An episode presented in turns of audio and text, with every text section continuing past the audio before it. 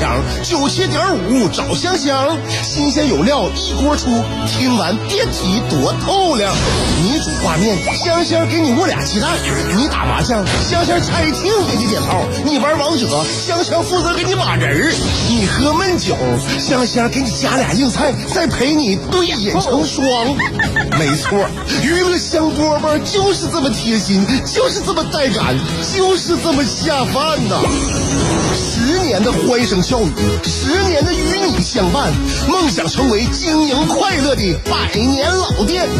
古人有诗赞之曰：“娱乐香饽饽，越听越语子。”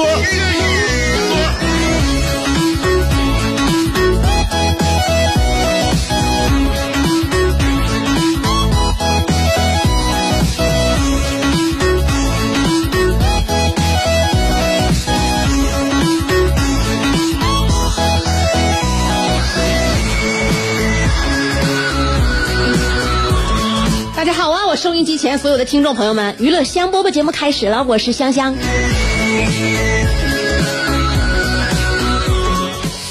这个普普通通不太容易啊，普通人其实很快乐的。哎呀，登峰造极的不容易快乐。那我们人生呢，可能一开始都是希望能够大风大浪，走上人生巅峰。后来呢，就想平平淡淡过完一生。因为你后来发现呢，这个作为一个普普通通的人是更容易开心的啊，更容易开心的。就好像在上学的时候，那上学时候你学习特别好的话，老师老盯着你啊，这个你的学习成绩成绩啊，代表着一个班的这个最高水平。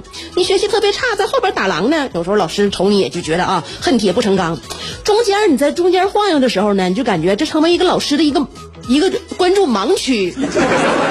一般在中间呢，这个这个浮动的这些同学们呢，好像是这个他们的这个压力是最少的啊，他们的内心是最欢快的啊，他们就觉得这个环境是对他们来说最宽松的，所以呢，就做一个平凡而普通的一员就挺好的啊。当然了，生活当中会让我们有一些喜出望外的一些焦虑。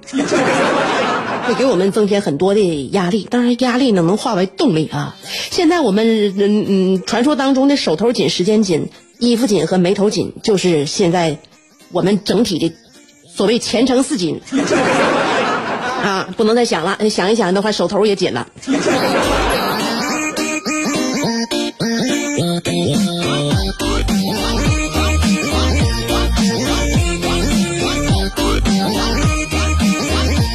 所以呢，你每天呢，就是有有有人总在为未来担忧，你越担忧呢，你越想的长远，可能你这个想的事儿就得更多，你不得做好准备吗？所以你准备，你总总发现呢。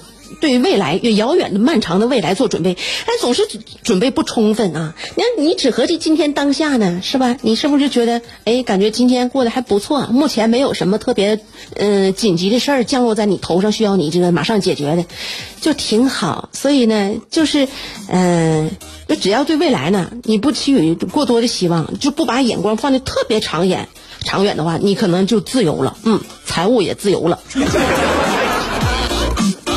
你就会发现，大部分人呢，现在手头的钱儿，今天绝对够花，所以还焦虑什么呢？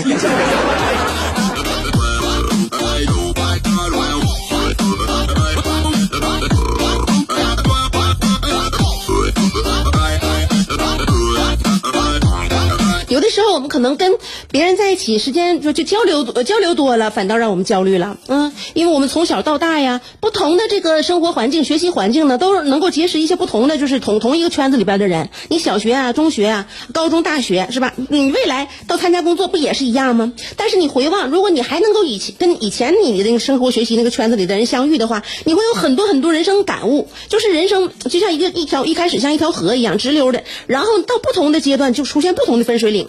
有的人呢就往这边走了，有的人又往那边跑了。嗯，所以呢，你到各个分水岭，你的分叉的时候，你也不知道以后他那条道能风能遇到什谁啊？你也不知道你这条道能见到什么样的风景。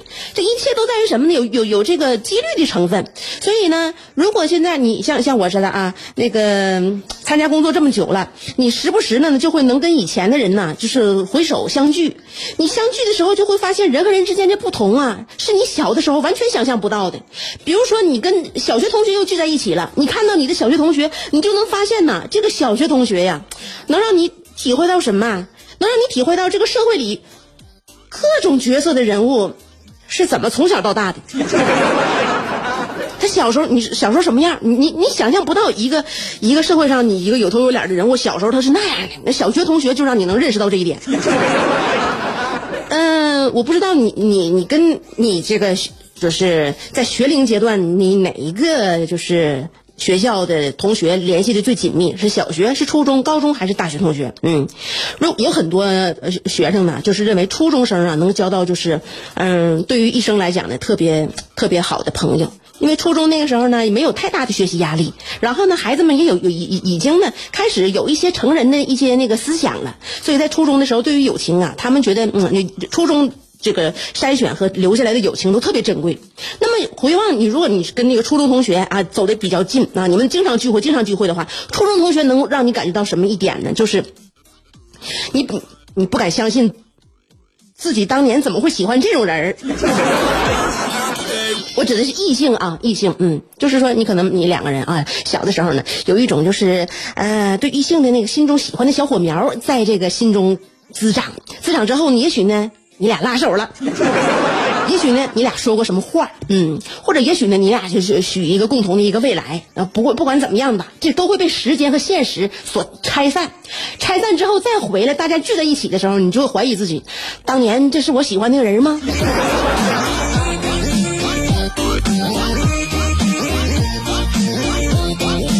你高中同学聚会又是另外一种感觉了。高中同学聚会，高中那可是有点有点什么了啊，有点见分晓了，基本上要成型了。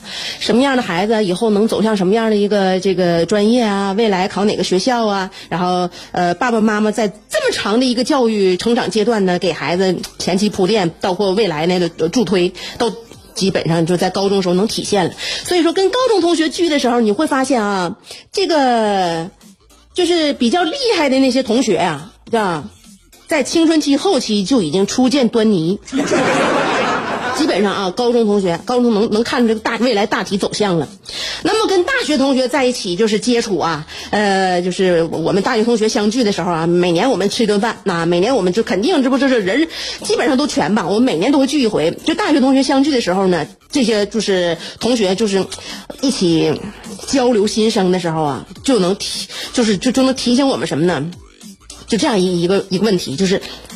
不要以为当年一帮就是成年人住在一起吃在一起啊，在一个寝室这个生活，大家最后的生活水平就会差不多少。你会看出来，也是天壤之别。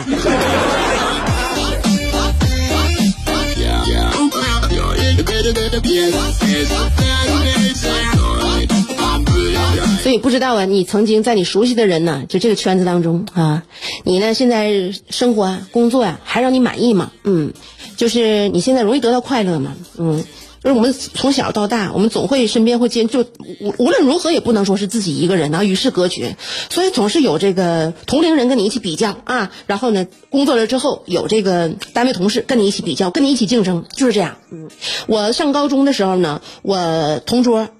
他就是英语成绩特别好，我也喜欢英语，但是我是发自内心的一种兴趣啊，兴趣使然，能力呢，能力差一块子，我这只有兴趣，但是呃，随着兴趣的对对对这个英语感兴趣的能力可能也不差，但是照我同桌那可差远远远远的了。我那同桌到什么地步啊？就是在高中高二的时候，我们学政治的时候，他那个政治的笔记，他是用英语写的，他就坐我旁边你给我造成什么样的打击？那是那是非常那什么的啊，具体的啊，天天政治笔记他用英语写，那到什么地步？我是不知道啊，就是可能是可这这我就认为啊，这是应该家庭基础打得好，肯定家里边有 有说道，他爸他妈跟我我爸我妈应该是不是一个类型的，所以呢，我就只有这个兴趣爱好。然后上英语课我也非常的认真啊，英语成绩也不差，但是跟他比的话，就是分分钟我就被他就就就就被他比下来了，嗯。然后有一天呢，那是高三。高三的时候，我们发了不少卷子啊，呃，数学、英语、语文，但是我们俩愿意先写先写英语卷子。我们感觉呢，就愿意把最难的放在最后边，呃，英语卷子写的快，因为选择题也多啊，阅读理解什么的。后来呢，他有一篇阅读理解贼老长，那里边生僻的单词特别多，而且语法呢，那大从句、那长句子可可可长了。后来我他当时我就就翻来覆去读啊，这这这一句话读完了之后不行啊，还得再来一遍，根本就看不明白。再来一遍，再捋一遍啊，看看把关键词画下来，把那个连接词都画下来，看看能不能捋出来一个大膝盖。然后这时候我就看啊，我我同桌叭叭哭了，哭了嗯。那你说，就是说，你学习特别好的，比如在这科成绩特别好的，可能对自己要求也高，所以他要求高，压力就大，对吧？我是完全就是通过一个兴趣啊，我就是喜欢学英语，但是喜欢学的，那我能力差一块的，反正就是这个确实这篇阅读理解太难了，太难的话，我也不是说特别勉强自己啊，看自己连蒙带唬的能能能能答多少分呗。我那同桌较真，他就哭了，他就哭了吧。我也挺不好意思的，嗯，我也挺不好意思，我就希望能给我的有点就缓解一下，就安安抚他一下，然后我就大声说一句：“哎呀，这个篇阅读理解太难了。”完了，我同桌搁旁边说一句：“这篇阅读理解的内容太感人了。”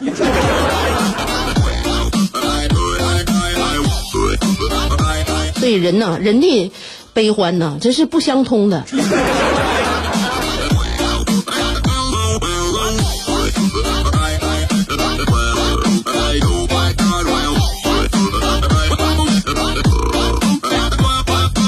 一篇阅读理解，嗯，就能看出来，就是说它跟人生一样，你看透啊，你就是你把这个阅读理解你看懂看透了，你看透之后有看透看透一种感伤，你看不明白的话有看不明白的一种快乐，嗯，所以生活呢也是让我们稍微看不透点才更美好。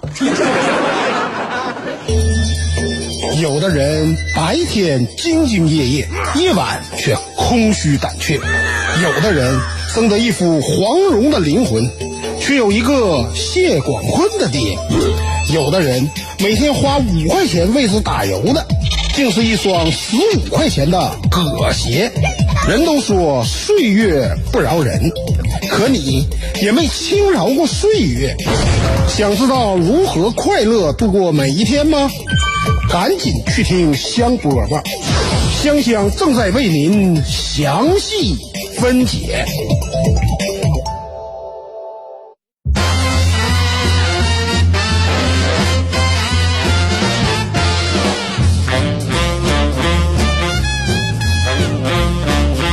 天呐柴米油盐没啥意思，我都感觉，人就得时不时的跟自己呀，就年龄不同，呃，圈子不同，呃，这个人生观都都都不同的人在一起的，偶尔呢坐下来谈一谈，唠一唠。你不然的话，你看我，我就是最近几年就经常跟我年纪差不多相年纪相仿啊，跟我上下差不了那个三五岁的，然后呢都是结婚的带孩子的，我们就在一起经常探讨我们的这个呃家庭生活啊，对孩子的教育理念。就就探讨这个，后来我觉得不行啊，我得还得是就是丰富一点啊，丰富一点，就是把我这个人生当中的一些话题呀，我在那个做的丰富一点。就是我经常呢，我觉得不能跟那些，呃，原来那些小姐妹，现在比如说还单身的啊，或者是还没要孩子的这些小姐妹，我们的之间的接触啊，我不能搁置，我还我得捡起来。要不然的话，我人生未来的走向，对事物的看法，不就越来越单一了吗？是不是就越来越平面化了？不行啊，就还得再聚起来。所以最近呢，我也是跟那些呃小妹妹啊，就弟弟弟弟妹妹们，经常也是一聚。你看他们还愿意跟我唠一唠，就证明啥呢？尤尤其是我跟那些小妹儿唠的时候啊，他们愿意把他最近的那一些这个。处对象，他们就现在就是那年轻人可有意思。为什么跟他们唠嗑，就比跟我同龄人啊，就是生活在一个呃生生活轨迹当中的这些朋友们唠嗑，就是感觉能获取更多的信息呢？你就感觉就跟比你小那么就是八九岁十一二岁啊，就跟这些小妹儿一起唠嗑的时候，你就能感觉到自己呀曾经那个怀春的那种感觉。还是唠唠的处对象的事儿啊，唠处对象的事儿，动不动就把那个手机微信里边的一些这个呃唠唠嗑的截截图就给我看看啊，给我看看啊。有的时候摸不透啊，对方是怎么想的啊？对方到底是一个什么样的人？而且，但是我发现哈，现在嗯，就我身边这些小小妹妹们呢，好自我防备意识都很强，就是可能是因为现在他在他们眼里啊，这个男性啊，可能是越来越不靠谱导致的。总怕自己在一个人身上呢，呃，浪费太多的时间，或者说是呃做一个错误的判断，把自己的情感搭进去，或者是就是在这里边受到伤害吧，呃，有一定的防备心和戒备心，呃，然后呢，还总想要研究一个人，比如说他喜欢上谁了，或者俩人有可能在一起，能不能就是啊发展？在这之前呢，他想。对方呢先了解一下子，之前啊，之前做没做过一些就是在社会上看来不是非常呃合理的一些事情，啊，是不是做过一些就是嗯传出去之后能够受到一些就是舆论谴责的事情？说白了就要研究一下，就这个小伙以前渣还是不渣？现在。很容易就是给一个异性啊，尤其是女性给男性判断一件他判判断他好还是不好，就是用渣叫人渣的渣，嗯，渣还是不渣，是不是男渣男啊？然后呢，我们在一起聊天的时候就是各抒己见吧。我我肯定是我肯定是对这个问题呢，也希望传达一些我自己的看法。我就说你渣还是不渣呀？这个现在你们俩在一起相处的话，就是个体对个体。他以前跟谁做了什么不那个对让人家不开心的事儿了？他。跟你可能不太，也不太，这不是一个共性啊，也不太可能发生在你身上，是吧？他也可能以前是挺好的人，在你身上他可能就是，嗯，那就犯浑了呢，对不？在你在你这儿，他他就是又是那个就是难以被驯服了呢，有也有可能，有可能反性。所以个体对个体，他之前做过的事儿呢，我这感觉不能太，你不能太就是影响你现在对他的判断。另外呢，这个你判判断。男性啊，就是渣还是不渣呢？你得区分。有的男性他确实不渣，他不渣啊，但你得区分。那不渣的男性，他分为他渣，他压根儿就渣不了。啊，他有的男性是不渣，对不对？这本本本分分的。但是他问题呢，他是他他你你得你得看是他是渣不了还是不想渣。这个是有性质区别。他不想扎的话，那他那他行啊，你可以你可以你认为他行了吧？啊，那他有的他他这他不是不想扎，他是他是想扎扎不了。那还有呢？那你他他是不想扎的话，你得分啊，你得分啥呢？他是压根儿就不想扎呀，还是以前他扎扎扎腻了？对，你看以前，你看以前，你就你就没有以后了。对不对？你摆弄摆弄自己以前的事儿，你说你感觉你以前的事儿做的都合情合理吗？所有人都是以前呢，都是惨不忍睹。我前两天我想起以前做的一个非常非常后悔的事儿，给我给我给我给我内疚的，我就起来就做了二十个仰卧起坐，我都难以抚平我自己对自己的那种那那种懊恼的情绪。谁没做过错事儿啊？都做过错事儿，对不对？所以呢，就这么就跟小姐妹们就是一来一往就唠呗，唠完之后大家就是一致给出了一个呃统一观点，就是只要会呼吸的。就都渣，所以就是女孩聚在一起呀，就唠来唠去呢，就是就没有一个没有一个合理合法的异性了。也可能这是可能异性之间的一种误会吧。但是你是不是互相反思一下，这种误会最初是怎么形成的呢？世界太大。要么庸俗，要么孤独，但娱乐香饽饽绝不会让你孤独，更不会让你庸俗。不管你的咖位是钻石、青铜还是断桥铝，不管你的职位是总裁、主任还是小助理，总之，快乐从不划分等级。据说，听过娱乐香饽饽的人，字典里那些无聊、孤寂等字眼。全叫李香香给抠了出去。快乐是一秒，不快乐也是一秒，所以先快乐再说吧。娱乐香饽饽，欢迎继续收听。